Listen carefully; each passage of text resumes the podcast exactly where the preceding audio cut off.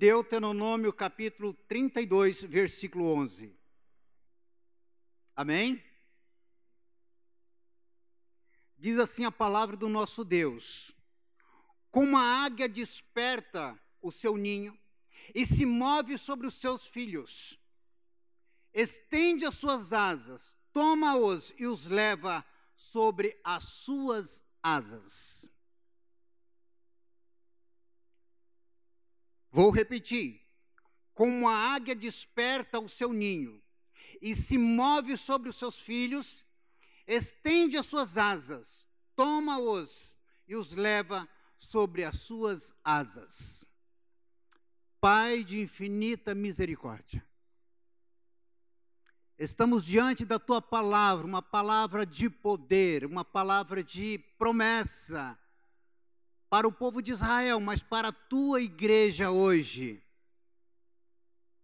Que o teu Espírito Santo nos dê entendimento para compreender os ensinamentos do Senhor sobre nossas vidas.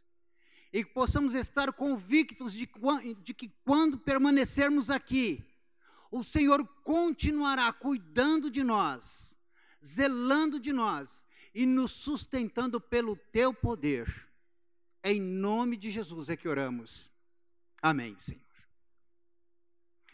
Queridos irmãos, eu gostaria de compartilhar com os irmãos sobre o cuidado de Deus com os seus filhos. Olhando deste ponto de vista, eu quero usar o exemplo bíblico usado pelo próprio Deus para trazer alguns ensinamentos ao povo de Israel durante a sua caminhada para a terra prometida. E, e um dos exemplos usado por Deus aqui é a águia. E nós temos várias espécies de águia no mundo, mas eu gostaria de falar sobre uma delas. Das maiores águias, nós temos aproximadamente oito que se destaca no mundo. Eu gostaria de falar sobre o condor dos Andes. É uma das águias que realmente requer daqueles pesquisadores maior atenção pela maneira dela viver. Na verdade, o significado da águia significado de nobreza, de poder, de valentia, mas também é uma águia que tem precisão e determinação naquilo que ela deseja fazer. Também nós podemos entender que este tipo de águia, ela não habita em qualquer lugar. Ela faz o seu ninho, a sua morada em lugares altíssimos, nas, nas mais altas montanhas. E ali ela estabelece o seu ninho e cria seus filhotes no lugar aonde ela entende que dificilmente o predador terá acesso à sua casa. Segundo alguns pesquisadores, o ninho da águia chega aproximadamente de um metro e meio a três metros de tamanho. Fiquei assustado com isso. Mas por que tão grande assim? Quanto tempo ela levaria para preparar um ninho desse tamanho? Não é pelo tamanho e o tempo, é porque ela não muda de ninho. Ela passa anos criando seus filhotes nos mesmos, no mesmo ninho. Sempre que ela vai ter a sua próxima cria, ela prepara o ninho como se fosse novo novamente. E esse ninho começa a se expandir. Essas águias, ela mede aproximadamente um metro e meio de comprimento. E na envergadura das suas asas, chega a aproximadamente três metros de tamanho. Realmente, é um pássaro que requer uma maior atenção pela maneira deste pássaro viver.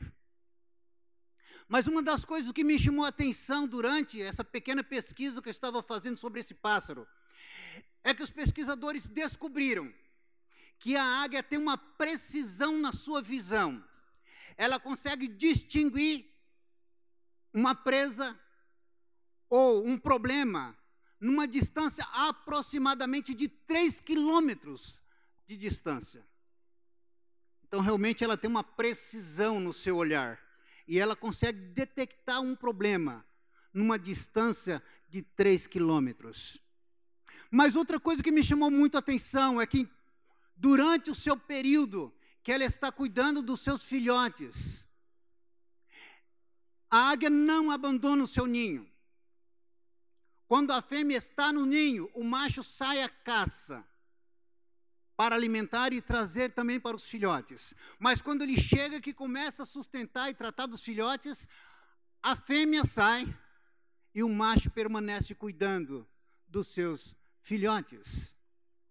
Isso me faz entender a maneira como Deus cuida de nós. E eu gostaria de pensar com os irmãos sobre isso. Assim como a águia cuida dos seus filhotes, Deus também cuida dos seus filhos. Quando Deus estava falando para o povo de Israel, naquele início de caminhada com eles, é para que eles pudessem entender que ninguém seria capaz de fazer o que Deus estava fazendo com eles tirar com suas fortes mãos de uma terra de escravidão para ir uma terra que manava leite e mel. E quando nós olhamos na história do povo de Israel, tudo que eles precisavam lá no Egito, Deus estava suprindo e muito mais durante a caminhada com Deus. Eles precisavam de alimentos no deserto? Sim. Eles planta, plantaram no deserto? Não. O que Deus fez? Alimentou. Com pão preparado pelos anjos. Ah, mas lá nós comíamos carne à vontade. Ah, eles tinham gado para matar no deserto? Não. O que Deus fez?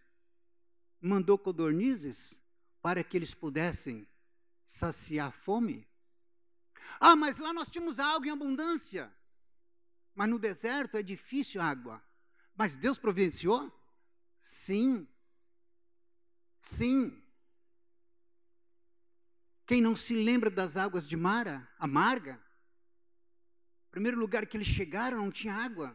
O povo se rebelou contra Deus e contra Moisés. Deus falou: Não toca nenhum ramo, Moisés, tira e joga neste lago, essas águas vão se tornar doce. Queridos, eu entendo que a provisão de Deus vem de, uma, de um meio em que jamais o ser humano pode acreditar que poderia sair desse jeito, poderia vir desta fonte. Mas ele vai fazer acontecer porque ele é Deus.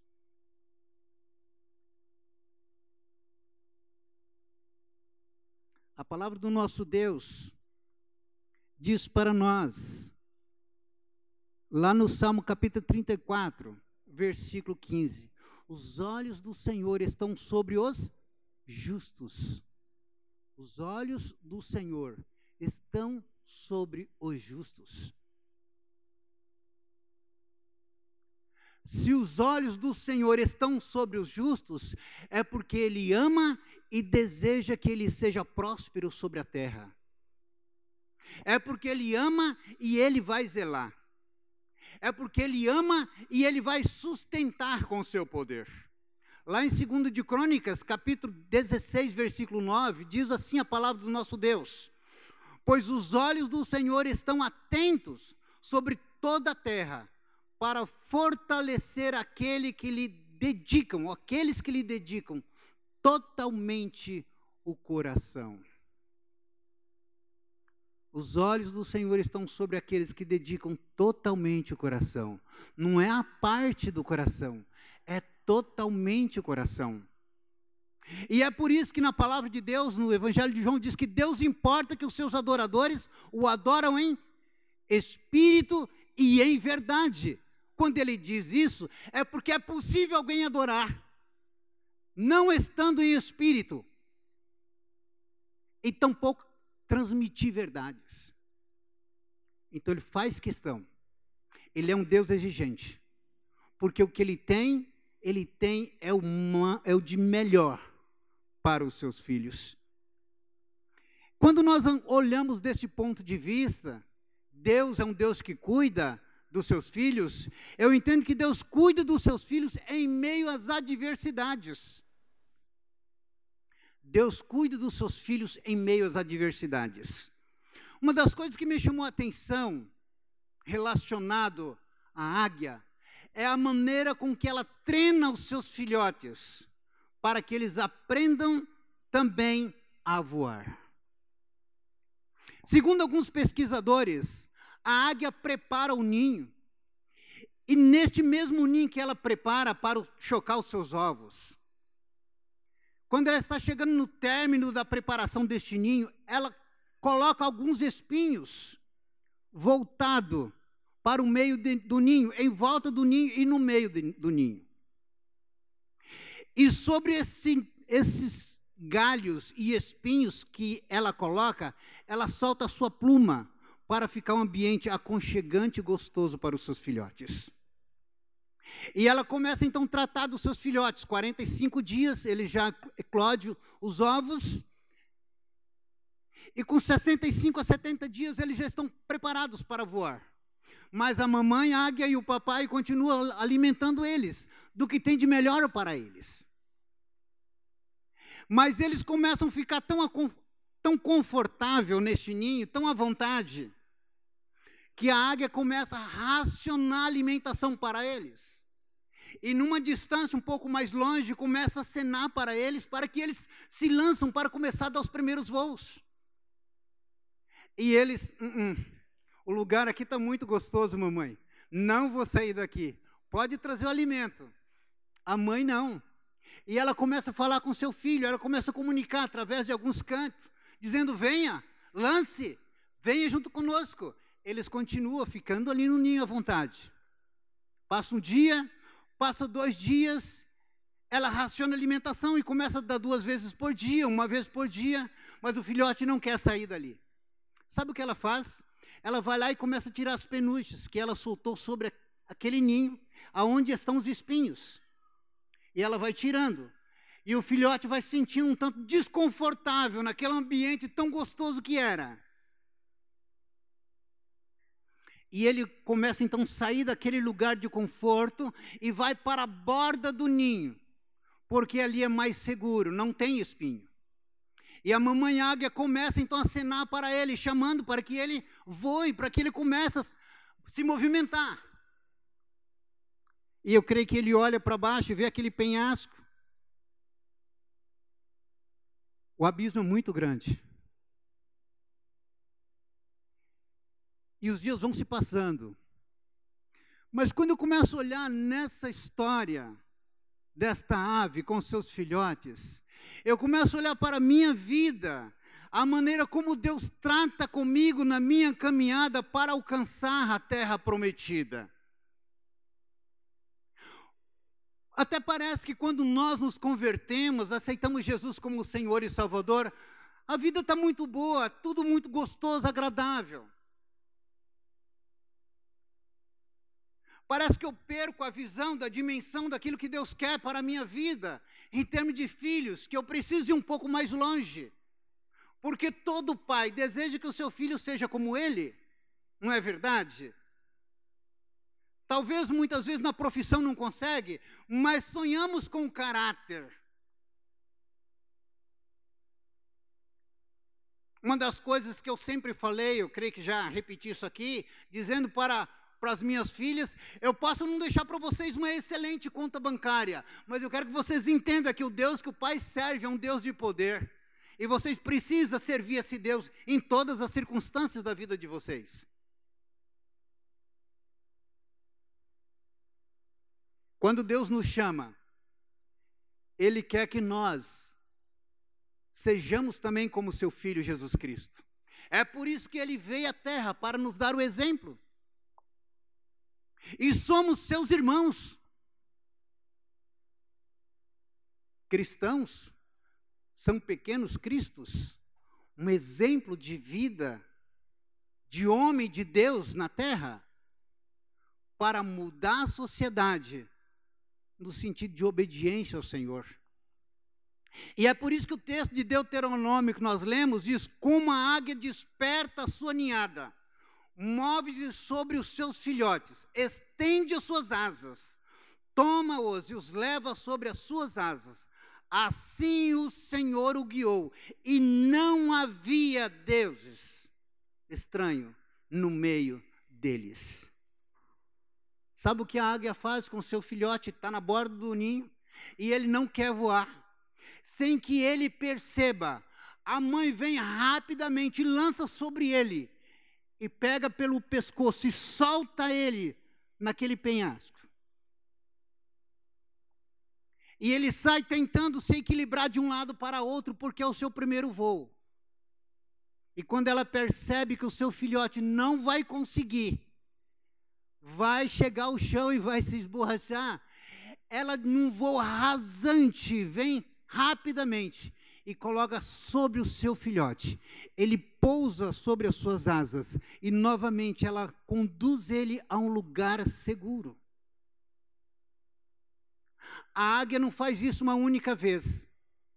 Esse exercício vai se repetir até que ele aprenda a voar. Porque a mãe águia tem o seu filho como discípulo.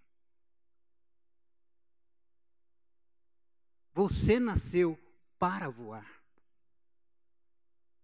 Queridos, quando Deus nos chama, Ele nos chama para sermos como Ele. É por isso que a palavra de Deus diz que, sem a santificação, ninguém verá o Senhor. Agora, a santificação, que é um processo, nós precisamos estar experimentando constantemente mudança de vida. Eu entendo que quando Deus permite que a, que a adversidade vem sobre a minha vida, é para que eu aprenda a confiar mais nele. Porque Ele quer que eu vou muito mais alto. Porque Ele vai me sustentar. Ele é o Senhor sobre todas as coisas. Ainda a palavra de Deus no livro de Êxodo, capítulo 19, versículo 4. Vocês viram o que fiz ao Egito? E como transportei sobre asas de águia e o trouxe junto de mim? Novamente o Senhor usando. Vocês viram? Vocês lembram? Deus está fazendo o povo lembrar de como eles viviam no passado e como eles estavam vivendo no presente. Queridos, às vezes nós esquecemos da vida que nós vivíamos no passado. E Deus tem nos abençoado tanto que nós começamos a olhar ao redor do, de coisas que acontecem, que podemos alcançar, e nós esquecemos aonde nós estamos. Esquecemos de olhar para trás e dizer: Deus, muito obrigado porque aqui tem nos ajudado o Senhor. O Senhor tem me sustentado, o Senhor tem me abençoado. Eu creio que é um tempo para nossas vidas, enquanto igreja, de pararmos de lamentar, de murmurar, de questionar. É tempo de agradecer. É tempo de agradecermos. Durante o período que estava sendo ministrado as músicas aqui, eu disse: Deus, como é tão gostoso isso, como isso fala com a gente, mexe com o coração da gente. E nós somos tão falhos e pecadores, e Deus nos coloca melodias tão preciosas. E nós nos emocionamos, nós choramos, nos derramamos diante do Senhor. Se já é bom aqui, se já é bom aqui, imagina o que nos espera. Imagina o que te espera na eternidade. Imagina o que Deus tem preparado para você.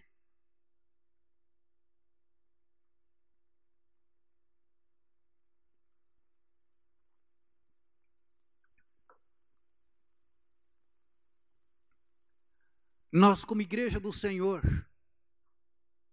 precisamos ter esse entendimento de que nós estamos numa caminhada. E a palavra de Deus diz que no mundo tereis aflições. Meu querido, a tua glória não é aqui. Não se lamenta porque você não tem alcançado aquilo que você acha que você deveria alcançar. Não se lamenta, não é aqui.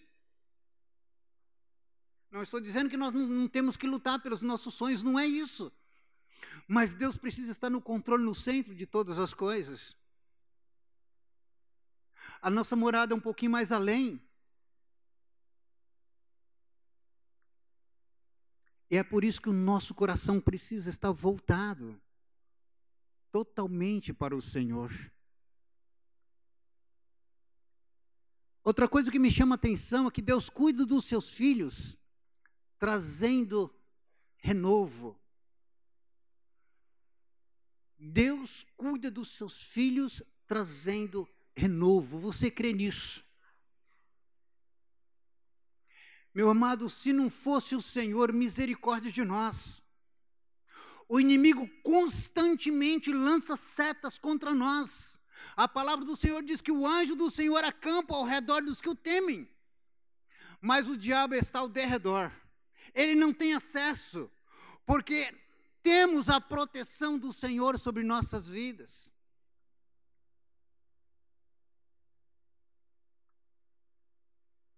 A águia, eu fiquei surpreso ela chega a viver de 65 a 70 anos.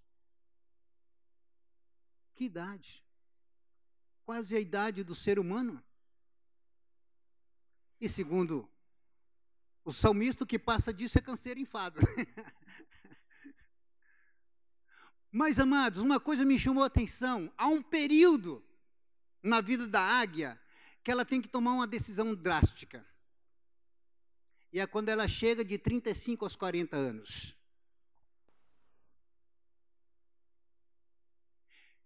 Ela percebe que as suas garras não têm mais a precisão que tinha até então. O, o seu bico não tem mais a força de rasgar a presa para os seus filhotes e para o seu alimento também.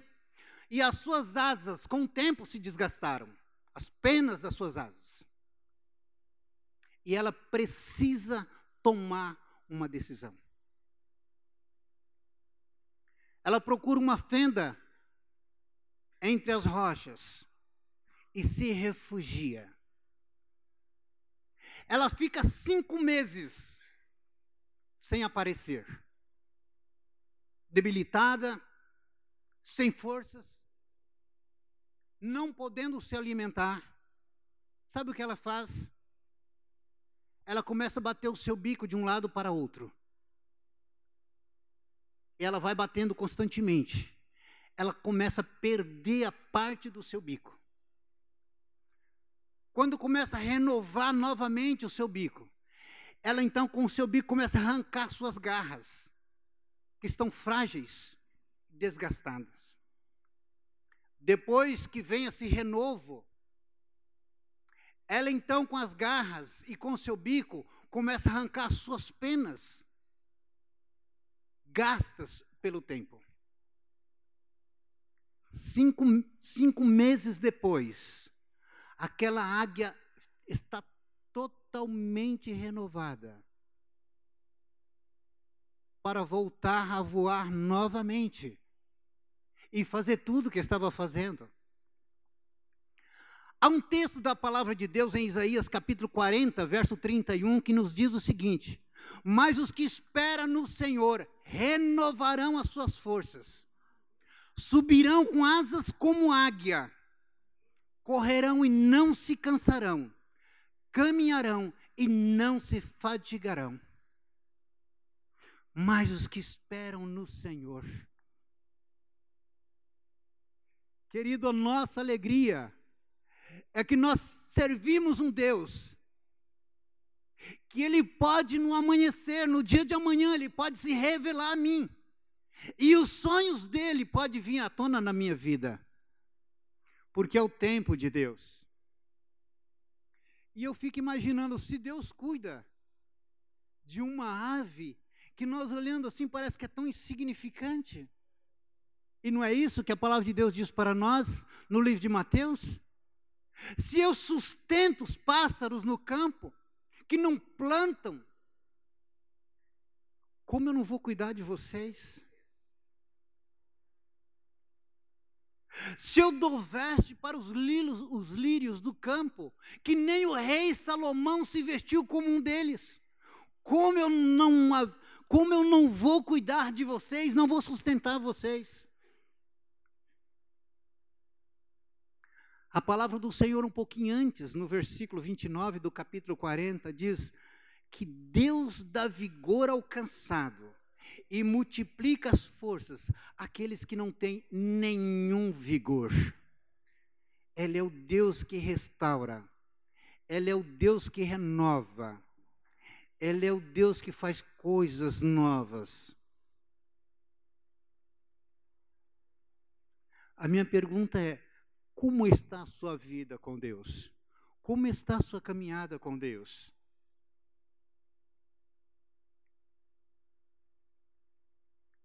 Como você tem servido esse Deus que te chamou, te tirou da escravidão do pecado, para ter você com um carimbo especial? Sabe? Quando você vai no mercado, que você olha um produto e ele tem um carimbo de validade, né, ele pertence àquela empresa, eu entendo que nós fomos selados também com o Espírito Santo, que a palavra de Deus diz isso. Se nós fomos selados, nós pertencemos a alguém. E esse alguém é Jesus Cristo. Esse alguém é Jesus Cristo. Você pertence a Ele. A palavra de Deus diz para nós que nós não fomos comprados com coisas corruptíveis deste mundo, como ouro e prata, mas fomos comprados com o precioso sangue de Jesus Cristo, vertido na cruz do Calvário. Amém? Você é uma pessoa de grande valor. Você é um presente de Deus. Não desista na sua caminhada. Não para de lutar pelos seus sonhos, os seus objetivos. Busque tão somente ao Senhor. Adore a Ele. Serve a Ele com todas as suas forças. Porque a mão do Senhor vai permanecer sobre a sua vida. E no tempo oportuno de Deus, a sua graça vai se manifestar e os seus sonhos vão ser realizados no Senhor, para a glória e honra do nosso Deus. Amém, queridos? Que Deus te abençoe, que o Senhor nos abençoe em nome de Jesus Cristo. E que você possa encontrar nesse Deus refúgio para a sua vida.